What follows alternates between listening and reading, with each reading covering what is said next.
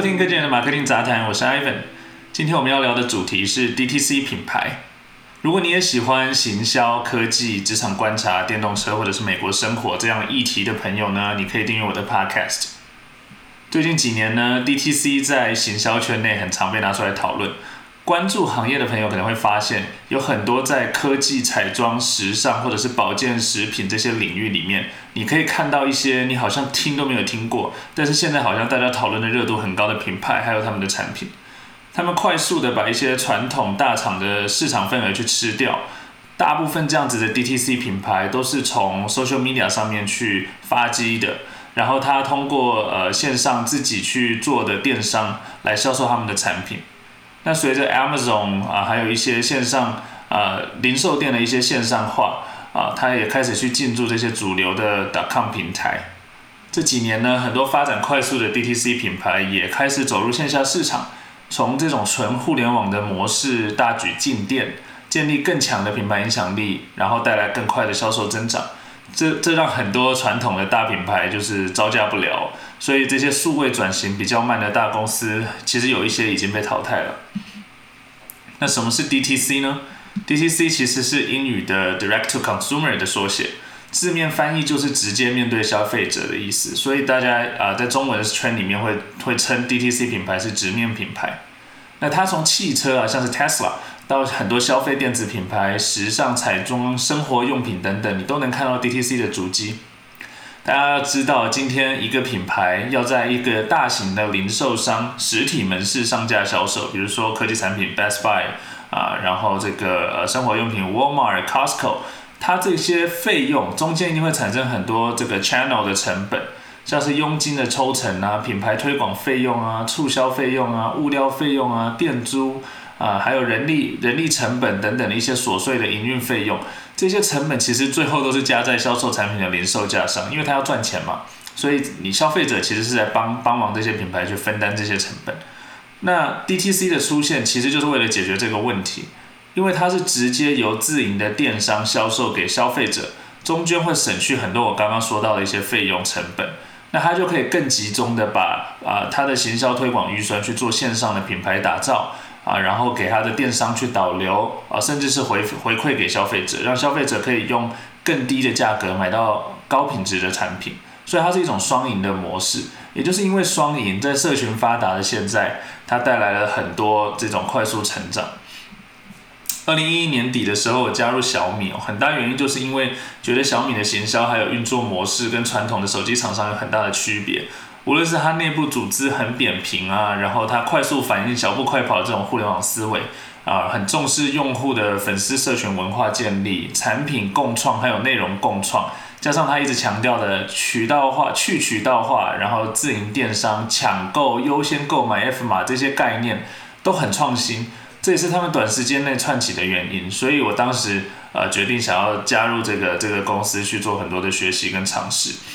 那小米在媒体啊竞争对手都还没有看懂的时候，就掌握了流量的优势，快速的成为媒体宠儿，拥有很大很大的网络声量。当然，这种模式因为不同的行业特质，呃，其实也都会遇到一些增长的瓶颈。所以手机行业本身呢，呃，它就是一个很很吃电信商合作的行业。比如说在台湾，你要跟中华电信啊、台湾大哥大、远传啊去合作，而且它又是单价比较高的消费品，所以在很多市场。像是我在的美国好了，消费者其实他不习惯在电商上面去购买手机，甚至他在美国也不太购买所谓的空机，就是没有那个 contract，他们通常都会跟电信商去做一个绑绑约来来购买手机。所以增长趋缓的那几年呢，其实小米它也开始用自己比较独特的模式，从小米之家体验店啊，到最后也在线下开始做一些销售。二零二一年。啊，这个当年已经当年只有在自营店上卖的呃小米，它其其实就已经在今年已经有超过一千家的线下体验店了。这和许多跨境电商品牌的发展路径其实有点类似。今天呃，尤其是互联网发展非常慢的这个美国，很多传统品牌都受到来自中国或者美国本土自己有一些这个 DTC 的创业公司、创业品牌。受到他们严重的威胁，他们很努力的想要去转型，去应对这个状况，但他的转型速度其实很多时候是跟不上对手进入线下市场去痛击他们的速度。如果你住在美国，你走到像 Best Buy 这样的零售店里逛一圈，你会发现每年同样的品类，你能看到的品牌好像都不太一样。啊，有些展位以前有一些呃比较大的品牌，它甚至已经不见了。对，因为一波波的品牌汰换，它正在发生哦。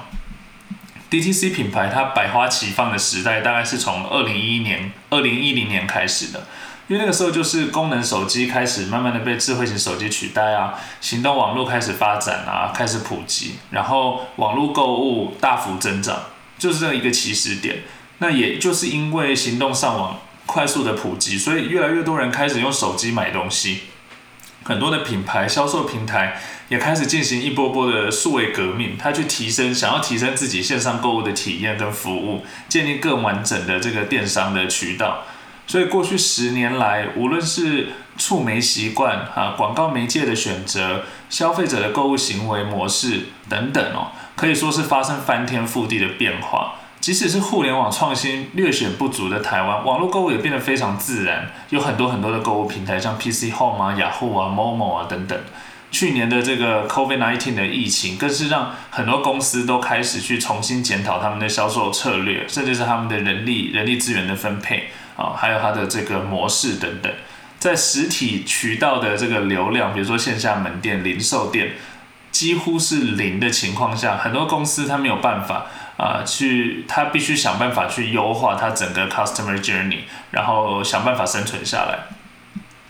那我们这个数位时代 digital age 它带来的红利跟新模式到底是什么？我相信大家都有意识到，我们正在数位时代革命的进行式之中。有一些行业它走得比较快，有一些行业它可能变革的速度会比较慢。那数位时代带来最大的变化是什么呢？所谓的 D D T C 品牌，他们做了哪些传统品牌没有做或者做不好的事？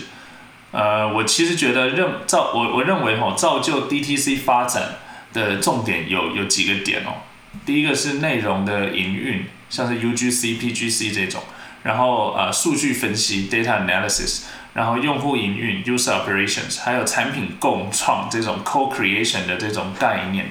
前面讲的那几个点应该很好理解，因为 DTC 的特性就是它很擅长跟消费者还有潜在的消费者直接去互动，它透过不同的行销活动去增加品牌在线上的活跃度。所以无论是品牌用户自己生产的内容，或者是透过网红合作去生产的这些内容。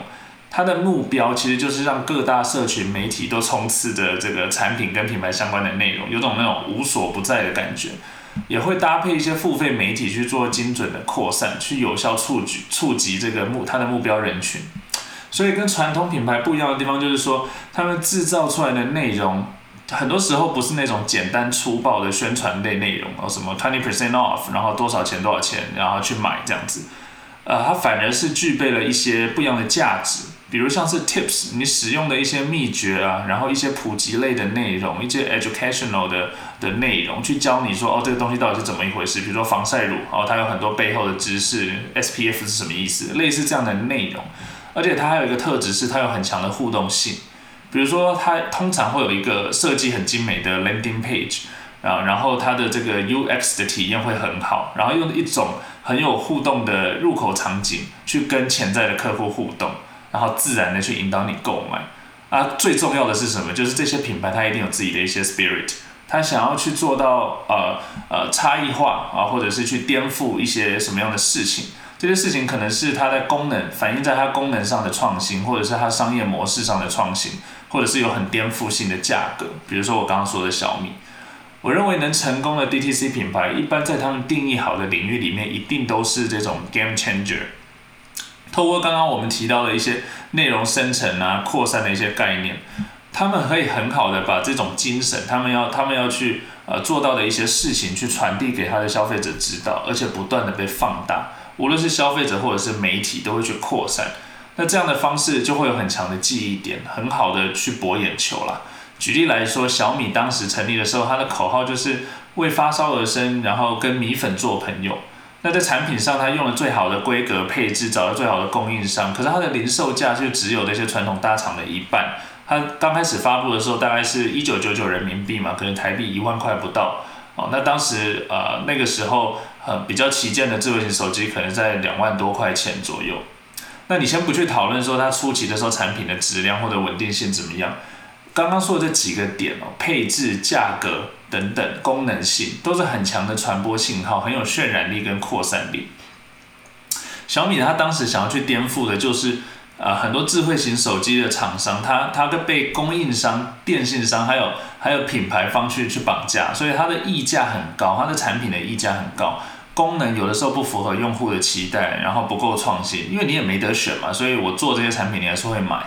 那小米它就透过它独有的模式跟策略，把这些点哦都在一定的程度上有感的被小米去解决，小米就会去解决这些点，或者是它会让你知道它很积极的在解决。那这样就给用户产生一种信任感，啊，这跟传统品牌努力透过好的产品、服务和形象去获得的这种品牌忠诚是不一样的操作方式，但是它的效果呢是有过之而无不及的。那刚上面还讲了，DTC 品牌有产品共创啊，这个 co-creation，还有用户营运，呃，这两个点我想要单独稍微讨论一下。我们我们前面有说到这种高互动的内容。我在很多有意思的保养品或者彩妆品的 DTC 品牌就有看到，像是 Curology 啊，或者是 Lumin Skin Care 啊，他们透过体验很好的问卷互动，让你觉得你正在和他们沟通，一起去调你的产品的配方啊，然后最后这个过程会让你选择啊，他们觉得你最适合的产品，所以这就有一点那个产品共创的味道，而且他们都有经营很好的 blog，提供提供很多这种普及性的内容。然后也会指派这种线上专家顾问，或用 email 的方式，会去针对你问的一些问题，给你一些答案跟互动。那我刚刚讲的科技品牌，像是小米啊，还有美国做的很不错的 OnePlus 手机品牌，他们都是从 Geek 极客这样的核心族群切入的，然后他们去组织很多社群，让他们这群人能够优先去体验一些还没有发布的 beta 软体，或者甚至是没有发布的新手机。啊，然后去收集一些意见，让他们去反馈问题，然后给产品一些建议。哦，那未来他们推出产品的时候，如果有采纳他们的建议的时候，这些品牌都不会忘记要去列出这些贡献者，给他们一些奖励。哦，像是一些优先购买的权益啊，或者是他在软体界面里面甚至列名给你表扬，给你一些兑换点数，哦，或者在下一场大型发布会的时候帮你付机票、旅馆去参加发布会。那好的用户营运呢，就可以让核心的这个族群去产生一种尊荣感。我认为在行销的时候，你的受众通常都是同心圆啦，从内圈到外圈，你切入的时候一定是从内圈开始的，你一定要最照顾你的核心圆，因为他们的需求被满足，然后觉得自己被你重视的时候，他很容易会自发性的去帮你的品牌做宣传，那就是所谓的口碑行销。当年我在小米的时候，花了很多时间帮所谓的米粉去争取权益，也和他们进行很多直接的互动、拉群啊、聊天呐，然后去讨论一些产品的这个动态啊等等。那通常这些最核心的用户，他其实是最高需求的用户。你稍微让他不开心、不满，他表达也会特别特别的负面。那一些传统的大品牌，他就很容易用所谓的客服话术啊，或者是公关手段，四两拨千斤，大事化小。那这样其实会让这些用户产生更强烈的反感，尤其没有什么其他品牌选择的品类哦，这些大厂它就会就会养成这些大厂的坏习惯。那随着 DTC 品牌在不同品类的崛起啊，这些价值很大的品牌其实会越来越危险，而且最妙的是他们可能还没有意识到，或者是很难去意识到他们正面临的这种危险，因为 DTC 品牌的特点就是它很照顾用户。所以让很多忠实的用户，他即使对产品有一些维持，他还是在产品或者是产品的这个某些部分做的不到位啊，品质或功能，他但他还是会有比较高的这个容忍力。毕竟谁购买产品遇到问题的时候，会喜欢得到客服从他的小本本里面复制贴上的知识回复呢？所以。这种用户营运的模式，短线短线来看，你会有很多开销，你还要买机票、旅馆，这个让让用户去参加你的发布会哦。但是你长线来看，它对销售转化的成本是起到降低作用的，因为你获得这个这个用户，他如果是核心用户的话，它的价值是很高的，而且你能够同时打造品牌知名度跟忠诚度。品牌知名度和忠诚度，我们都知道，做行销的都知道是两个很贵的投入指标，而且它不好去测量，你你你很难去测量说，哦，我的品牌知名度开始提高或怎么样，你你都还要再花很多的钱去做有意义的问卷调研，才有办法每个季度去看到你品牌的一些增长。所以很多传统的大公司，他想要转型，可是这些财务他也比较传统，财务人员他没有办法去理解这方面的投入，因为他觉得这方面的投入没有立竿见影的效果。像我之前在汽车公司上班的时候，我还被问过说，哦，你想要做这个粉丝活动，你能够卖几台车这种问题。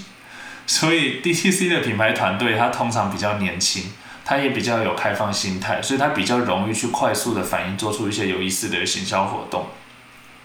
我在任职那个电动车创业公司的时候，其实我也设计过一些很有意思的用户营运的玩法，像是可能你会独家邀请核心的粉丝，在媒体都没有参观过的情况下去参观你的研发中心啊、设计中心啊，然后是去这个试乘你的研发工程样车啊，然后举办一些产品的交流会，让他们当一日员工走到办公区啊，甚至是参观你新建到一半的汽车工厂。这些都是传统的汽车汽车品牌可能不太会做的事，而且他们很一定不喜欢你去看一些比较秘密的东西嘛。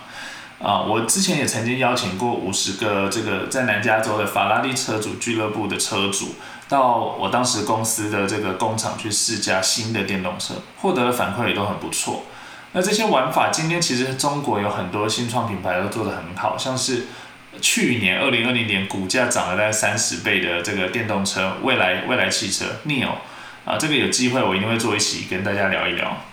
最后就是数据分析啊，我想要轻轻带过，因为数据的力量我之前说的比较多。那 DTC 它天生就是一个数位化的一种一种一种一种生物吧，所以它对人群的流动掌握其实是了若指掌的，可以透过不同的模型啊角度去分析你获取的这些大量数据啊，然后去优化很多事情，包括你的行销策略、产品的策略，甚至是你整个公司的营运哦。数据分析的团队其实就像给公司节省成本的引擎或者是心脏，它驱动很多的职能去进步。所以你去用好数据的话，就事功半倍了。这个展开讲的话有点讲不完。有机会，我希望能够邀请我一些朋友，他们是做数据分析师的，可以到我的 podcast 节目上跟大家聊一聊更一些更专业、更具体的一些实际案例。那除了我今天介绍到一些 DTC 品牌，还有哪一些你们觉得做的也不错的 DTC 品牌呢？你可以留言给我，或是在我的 Instagram 或 Facebook 跟我发讯息交流。之后我也希望能够开一些专题来介绍，去分析我喜欢的那些 DTC 品牌，还有他们都做了哪些有意思的这个行销的这个这种做法。那今天这个就是科技人的马克丁杂谈，想和大家聊的全部内容啦。如果你觉得内容有帮助，你不要忘记订阅我的节目，给我个好评价，然后分享给你的朋友。我们下次再见，拜拜。